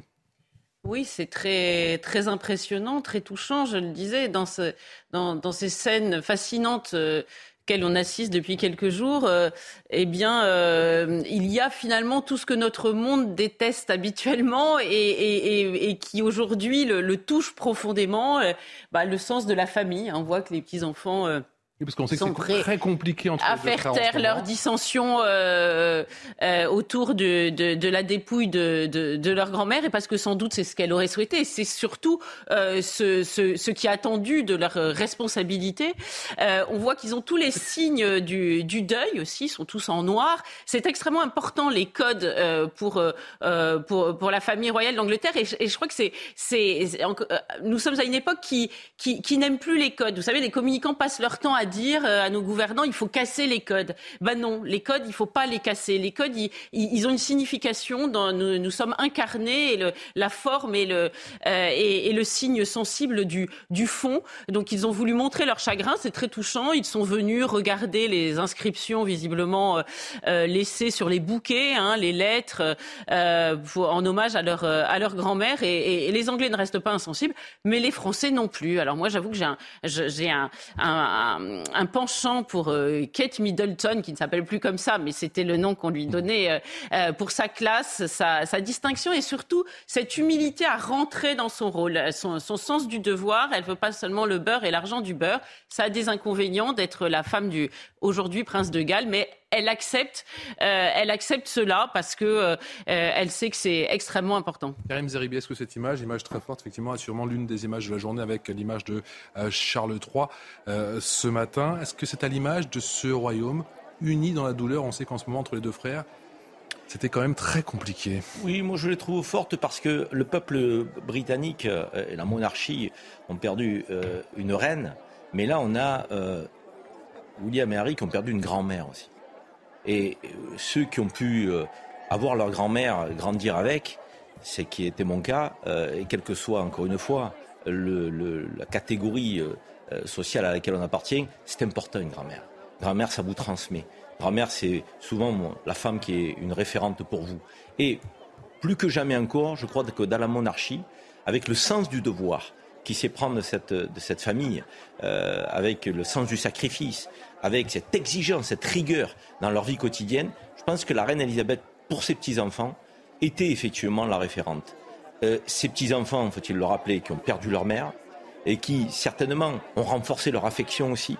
Euh, adolescent envers cette grand-mère qui peut-être apparaissait parfois un peu rigide, un peu froide euh, en public, mais qui, à n'en pas douter, savait leur adresser des gestes de tendresse et des gestes d'affection euh, que dans le privé. Donc là, on a à la fois des images qui incarnent le sens du devoir, le sens de la famille, mais aussi de l'affect parce qu'on ne peut pas rester insensible à perdre sa grand-mère, qu'elle ait été reine ou pas. Elle est importante, cette image, Eric Revel, on a vu un petit peu plus tôt, c'était même hier, Charles III, très proche du peuple, on l'a même vu faire la bise, effectivement, à, une dame qui se proposait justement, de, qui lui a tendu effectivement la joue. Et là, cette séquence avec Harry, William, euh, Kate et, euh, et Meghan, qui sont là aussi très proches du peuple.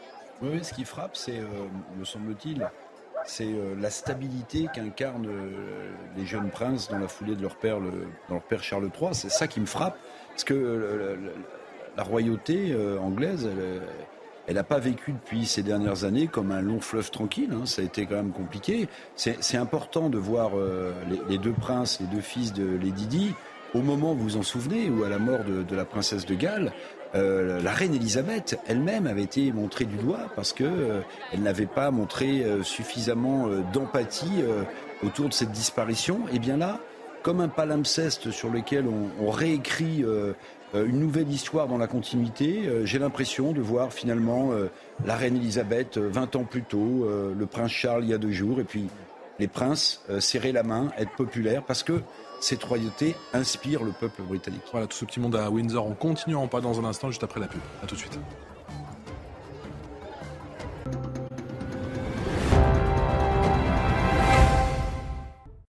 18h passées de 33 minutes. Merci encore de votre fidélité. La dernière partie de Punchline, toujours avec Karim Zeribi, consultant CNews, avec Gabriel Cluzel, qui est directrice de la rédaction de Boulevard Voltaire, Raphaël Steinville, qui est rédacteur en chef chez Valeurs Actuelles, et Eric Revel, qui est journaliste. On parlait de cet autre tir mortel. Alors, je ne parlais pas celui de Rennes ni de Nice, mais d'un tir qui a eu lieu en 2019. Maxime, je vous le rappelle, policier, a ouvert le feu sur un homme dans le cadre de ses fonctions. Trois ans plus tard, face au récent refus d'obtempérer à Nice, où un agent de police a dû utiliser son arme et on le disait, il est mis en examen. Il a donc témoigné au micro d'Amory Boucault. Écoutez. J'ai fait 20 heures de garde à vue. J'ai été placé 6 euh, heures en cellule.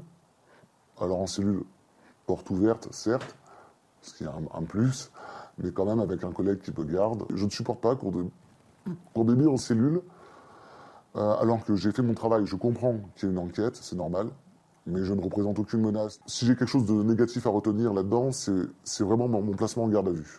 On est toujours en ligne dans Punchline avec euh, Jean-Christophe Couvi du syndicat SGP Police. On a entendu effectivement le témoignage de ce policier.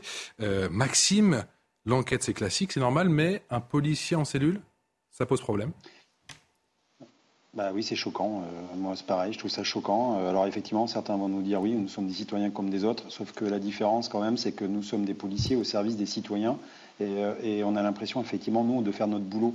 Et dès lors qu'on nous traite comme un délinquant, bah oui, c'est choquant. Euh, c'est pour ça que la garde à vue, on peut l'expliquer, c'est normal, on s'explique. Une garde à vue, c'est fait pour ça, même si ça peut aussi nous choquer, qu'on nous fasse enlever nos lacets, qu'on soit considéré encore une fois comme un délinquant. Mais on s'explique. Euh, on, a droit on, a, on, a des droits, effectivement. Après, il faut savoir, c'est quel est le, ce que le juge, en fait, c'est toujours laisser l'appréciation du juge euh, et, du parquet, en fait, enfin du, magistrat. C'est est-ce qu'on est suspect ou pas. Voilà. Si on est suspect, ben, effectivement, euh, on est mis en examen et puis euh, la garde à vue se prolonge. Si dès lors qu'on a des effets, enfin des faisceaux d'indices qui nous disent que la légitime défense est respectée, qu'on a respecté la loi, dans ces cas-là, on ne doit pas être suspect, on est témoin. Et donc, il faut arrêter de mettre systématiquement des policiers sous contrôle judiciaire, par exemple, euh, au prétexte qu'on calme l'opinion publique et certains politiques. Voilà, c'est ça qui est fort. Et nous, nous on, a, besoin aussi euh, d'avoir des magistrats qui sont sensibilisés, spécialisés pour ces affaires de police. Euh, c'est pour ça qu'on demande des juridictions spécialisées. Actuellement, les magistrats, en fait, le magistrat qui peut être de permanence est saisi par cette affaire, il n'y connaît pas forcément grand-chose, c'est pas forcément sa spécialité, et donc il va devoir se prononcer. Et souvent, il est bien seul. Alors, il a droit à un appel, hein, un coup de fil lui aussi. Des fois, il appelle un de ses collègues pour dire voilà, qu'est-ce que tu ferais à ma place? Mais, c'est quand même, ça, démontre aussi les limites du système. Donc nous, on, se bagarre pour ça, pour que vraiment ce soit pris en compte, pour que vraiment on puisse accompagner les policiers et, que, et derrière aussi que l'administration nous soutienne un peu plus, euh, notamment dans la protection fonctionnelle. Voilà. La garde à vue, euh. Une fois qu'on aura ça, euh, bah, c'est une garde à vue pour, pour un policier. D'habitude, c'est des délinquants qui vont en garde à vue. Nous, quand on arrête quelqu'un qu'on met en garde à vue, euh, je veux dire, c'est notre job, entre guillemets. Et là, ça s'inverse, donc on inverse tout, et c'est très choquant pour un policier. Non, mais je crois que, qu'un policier qui fasse, usage de, qui fasse usage de son arme, soit en légitime défense ou pas, c'est toujours un, traumatisme pour lui euh, que d'avoir sorti son arme et de l'avoir utilisée. Quel que soit le contexte et la situation. Déjà, il faut quand même se dire ça. Ce traumatisme, il en est souvent marqué à vie. Euh, que sa carrière se poursuive ou pas, euh, qu'il ait eu raison ou pas de sortir son arme. Donc c'est un homme, un policier, qui sort pas le matin en se disant je vais sortir mon arme, je vais en faire usage, et euh, qui est derrière, ça provoquera la mort. C'est pas comme ça que ça fonctionne. Donc il aimerait le soir rentrer, avoir protégé et servi la nation sans avoir eu besoin de se servir de son arme. Parfois il est obligé pour se protéger, pour protéger autrui. Donc, mais ce n'est pas son souhait. Sur les conditions, hmm. il est normal qu'il y ait enquête. Lorsqu'un policier a fait usage de son arme, et qui plus est lorsqu'il y a un, mort derrière. Après, moi, je crois qu'on devrait quand même revoir le cadre de la manière dont on traite le policier. Parce que même s'il y a enquête, il reste quand même présumé innocent. Et la présomption d'innocence d'un fonctionnaire de police, à mon avis, elle doit être beaucoup plus marquée et marquante dans la manière dont on, le traite dans le cadre de cette enquête que pour un citoyen lambda. Euh, je dis ça parce que je me dis, à la place d'une garde à vue, est-ce qu'on ne pourrait pas aussi faire évoluer la manière dont on traite un policier? C'est une demande d'explication qu'on devrait effectivement plutôt euh, lui, lui solliciter, mais pas par le biais d'une garde à vue automatique, traditionnelle, classique, telle qu'on l'a fait avec des délinquants. Pourquoi le mettre euh, en cellule. Un policier ne va pas s'échapper lorsqu'on lui demande des explications sur une intervention. Donc on peut estimer que la confiance est de rigueur et qu'il n'a pas à en passer par un contrôle judiciaire tel un délinquant. Ne transformons pas un policier qui a fait usage de son arme, encore une fois, en légitime défense ou pas, en délinquant.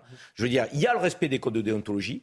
Il y a un cadre pour la, la, légitime défense, mais ça ne fait pas du policier qui en a fait usage pour autant un délinquant en puissance. Donc je crois qu'il faut qu'on sache faire la part des choses. Après, tout le débat que nous avons, au-delà des faits, j'avais de dire un peu isolés, individuels, c'est ce débat sur le fait que certains aient demandé une présomption de légitime défense. Moi, j'y suis totalement opposé. Je pense que le cas de la légitime défense est suffisant. La présomption de légitime défense, imaginez que sur le cas de Nice, nous n'ayons pas dit... Gabriel en, Suisse. Mais il mais, y en a qui l'ont évoqué pendant la campagne présidentielle de, la, de Gabriel. Donc c'est un vrai débat qui, à mon avis, risque de revenir à l'Assemblée nationale et au-delà dans les campagnes présidentielles futures.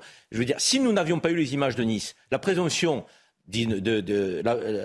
d'innocence, euh, je veux dire, de légitime défense, pardon, elle, aurait été le fait de la personne qui, euh, a été touchée. Or là, il y aurait eu un décès, et qu'est-ce qu'on aurait demandé à celui dans l'inversion de la charge de la preuve? On n'aurait pas eu d'image Qu'est-ce qu'on aurait eu La version simplement des policiers C'est pas convenable. C'est pas convenable.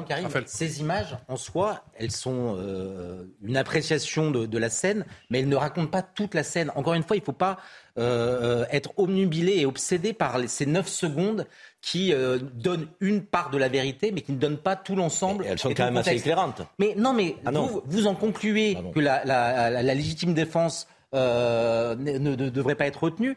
Euh, c'est mon sentiment. Non, mais c'est votre sentiment. Encore une fois, laissons la justice. C'est juste ça. Okay. c'est, vous, pouvez pas avoir un sentiment et moi. Vous avez été, non, mais vous avez été interpellé par Eric Rebel tout à l'heure et a raison. Ces images, elles sont importantes. Déjà, elles disent euh, quelque chose de la scène, mais elle, euh, on ne peut rien en conclure. Il y a d'autres éléments. Non, mais si, si ces images suffisaient, ben on n'a qu'à euh, transporter les tribunaux sur les réseaux sociaux et puis c'est terminé. Quoi. On arrête la, non, c'est un justice. Élément.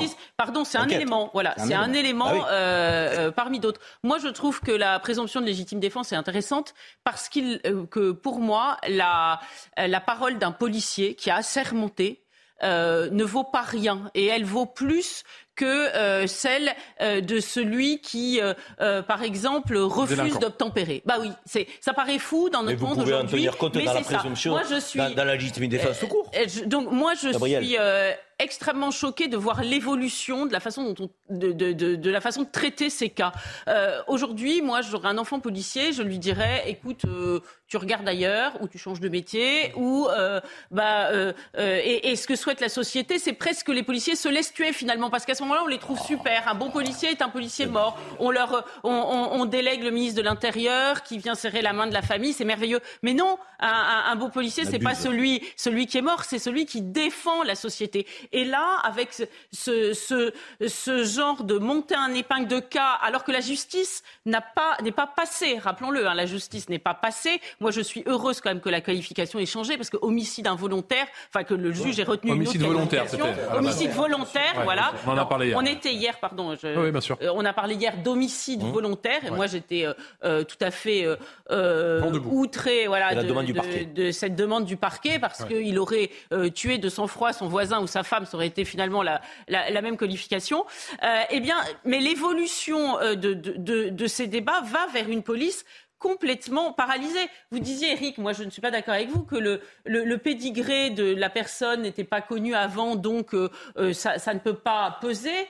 Eh bien, si, parce que en réalité, euh, ça rentre euh, dans la réflexion du juge. Parce qu'au moment Non, non, où le policier a, non, non, mais je vais au- jusqu'au bout. Je Le- disais, non, non, non. Mais je disais, que le policier, en moment gros, était pas le policier tire, il mais ne je l'ai bien compris. Voilà, mais le fait de le savoir. Non, non, mais, mais si, si, Non. je vais vous expliquer pourquoi. Parce que quand le juge sait que l'homme qu'il avait en face de lui, euh, qu'avait ce policier en face de lui était un délinquant, euh, il, et il peut peut-être euh, accréditer l'idée que dans, dans, dans, dans toute la somme de réflexion du policier, parce que le policier a réfléchi à toute seconde, à, à toute vitesse, c'est une équation avec plein d'inconnus et, et notamment des choses qu'il sent. Eh bien que cette dangerosité qu'a ressenti le policier et qui l'a conduit à, à sortir son arme, elle peut être quand même euh, appuyée par le fait qu'il avait affaire à un délinquant. Attendez, Karim, parole à la police. Jean-Christophe Couvi, j'imagine, qui, qui écoute avec beaucoup d'attention ce débat. Oui, oui je, vais, je vais apporter quand même une précision sur la présomption de, de légitime défense. Euh, ça existe déjà dans le Code pénal, c'est l'article 122.6.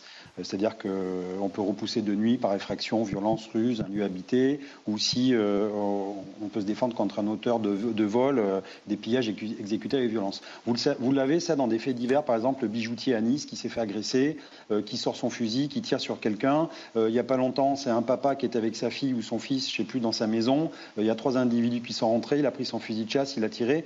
Ben, que font les magistrats? Ils font, comme pour tout le monde, c'est-à-dire que la présomption de légitime défense, ils ne l'utilisent pas, ils mettent quand même la personne en garde à vue parce qu'ils ont besoin d'avoir des éléments. Donc en fait, systématiquement, systématiquement, il y aura une enquête, euh, il y aura une, garde à vue, parce qu'aucun magistrat ne prendra la, la- liberté euh, d'appliquer euh, à la lettre la présomption de légitime défense. Donc en fait, encore une fois, on va faire passer des messages à mes collègues sur le terrain en leur disant, vous inquiétez pas, vous serez couverts, en gros, hein. vous pouvez y aller et, derrière, vous aurez le temps de, vous, de vous organiser. Mais en fait, c'est faux. C'est faux, ça ne tiendra pas. Donc on préfère nous travailler vraiment sur la spécialisation, la spécificité de l'armement, euh, de, la sensibilisation des juges, euh, pour pouvoir vraiment prendre en compte tout cet aspect quand, euh, un policier doit s'expliquer quand il lui fait l'usage de son arme. Après, il faut se mettre dans la peau d'un policier. Si vous voulez, le policier, il est victime, lui, il a la triple peine. Actuellement, on a des- des discussions sur la double peine, légitime ou pas. Nous, c'est la triple peine. C'est-à-dire qu'on a la peine pénale, on a la peine administrative, parce qu'on est puni aussi administrativement quand on fait des fautes, et après, on est bloqué dans nos carrières, des fois pendant 10 ans. Et un policier qui est, qui est- qui est mis sous contrôle judiciaire, je vais vous citer l'affaire Théo. L'affaire Théo, c'est 2017. 2017, on est en 2022, l'affaire n'est toujours pas jugée. Des fonctionnaires et des fonctionnaires qui, qui travaillaient donc sur cette affaire-là, euh, euh, on leur a bloqué leur avancement, euh, j'allais dire, dans la police. C'est-à-dire que c'est des gens-là, on leur a figé leur situation, euh, ils, n'ont même plus de primes, ils n'ont plus rien, on leur a demandé de même plus exercer sur le terrain. Donc en fait, il y a un vide où le policier, en attendant de passer devant, devant un jugement, enfin devant un juge, de s'expliquer, et, puisqu'il y a toujours cette présomption d'innocence, lui, sa carrière, elle est bloquée, elle est brisée. Et on ne peut pas avancer. Donc nous, on se bat là-dessus. C'est vraiment sur la, façon dont on, on peut... Enfin, encore une fois, euh, ce qui est choquant pour un policier, c'est ça, c'est que quand vous utilisez votre arme, ben, votre carrière s'arrête et l'administration se couvre en disant pop, pop, pop, imaginez, euh, si on vous fait passer brigadier ou brigadier chef, imaginez un petit peu euh, les mois que ça pourrait faire euh, dans, la, dans la population ou les médias. Ben, je suis désolé, c'est un droit. Voilà, c'est comme ça. Et si après on est jugé coupable, eh bien on perd tout. Mais au moins on peut avancer normalement. Non, mais il est évident que des affaires qui durent des années, de, que c'est intenable à la fois pour le fonctionnaire de police, de, qui est mis en cause, mais aussi pour la famille du défunt, lorsque défunt il y a. Je veux dire, donc les deux parties ne peuvent pas vivre correctement, effectivement, ce laps de temps. Donc il faudrait une juridiction quasiment euh, spécialisée avec des juges donc, qui appréhendent ces sujets, qui puissent traiter ça beaucoup plus rapidement pour sortir donc, le policier de la situation euh, de présomption euh, de, culpabilité, parce qu'on sait très bien que la présomption d'innocence, c'est souvent la présomption de culpabilité dans notre pays pour quelques citoyens que ce soit, mais de surcroît pour un policier, mais aussi pour qu'on fasse le clair sur la famille, de qui ne se disent pas, mais la police est protégée, elle est impunie. Non, la police, elle n'est pas protégée, elle n'est pas impunie. La justice est longue, elle ne réagit pas suffisamment rapidement et nous n'avons pas de juridiction spécialisée. Après, pédigré ou pas, moi quand j'entends dire, je vais vous faire hurler, donc, mais au regard du pédigré, on peut comprendre qu'il est sorti son arme, c'est pas le pédigré de la personne qu'on contrôle qui fait qu'on sort son arme ou pas. C'est le cadre de la légitime défense. N'inversons pas tout, parce que là, sinon, c'est le Far West. Eric Oui, alors, euh, moi, je voudrais dire que euh, les forces de l'ordre, alors ça va ça va pas émouvoir grand monde, mais pour moi, euh, ont toute ma confiance. C'est-à-dire que jamais j'imaginerais qu'un policier tire euh, pour se faire plaisir ou parce qu'il est devenu fou soudainement. Il y a plein de raisons. Y a, il y a plein, plein, plein de raisons. Mais ce que je voudrais dire aussi, c'est que on est victime, à l'insu de notre plein gré, de ce qu'on voit sur les réseaux sociaux, les uns et les autres. C'est-à-dire que Karim Zeribi voit ce bout de vidéo et dit il y a légitime, il n'y a pas légitime défense. Mais c'est vrai qu'il y a toute la vidéo avant qui n'a pas été filmée, dont on ne sait rien euh, de ce qu'il a failli faire, écraser des gens ou pas. Et évidemment, on aurait un autre euh, regard sans doute euh, sur, sur cette situation. Mais voilà, le temps médiatique, parfois le temps politique, avec des gens qui disent un peu n'importe quoi, est tel que c'est pas le temps de la justice et ça ne devrait pas être le temps de la réflexion. Et si un jour les médias s'arrêtaient de commenter tout cela en attendant d'avoir les tenants et les aboutissants, ça éviterait peut-être d'hystériser le débat. Qui veut plus qu'on existe, euh, Éric Revel Dans ce cas-là, on va attendre 7 ans. À la maison. Merci la beaucoup à, à tous les quatre et merci, un grand merci à, à Jean-Christophe Couy du syndicat SGP Police de nous avoir accompagnés dans un instant cette dispute qui reviendra sur cette image, l'une des images fortes assurément de la journée. Les princes Harry et William côte à côte et qui s'offrent un bain de foule après avoir rendu hommage à la reine. Excellente soirée.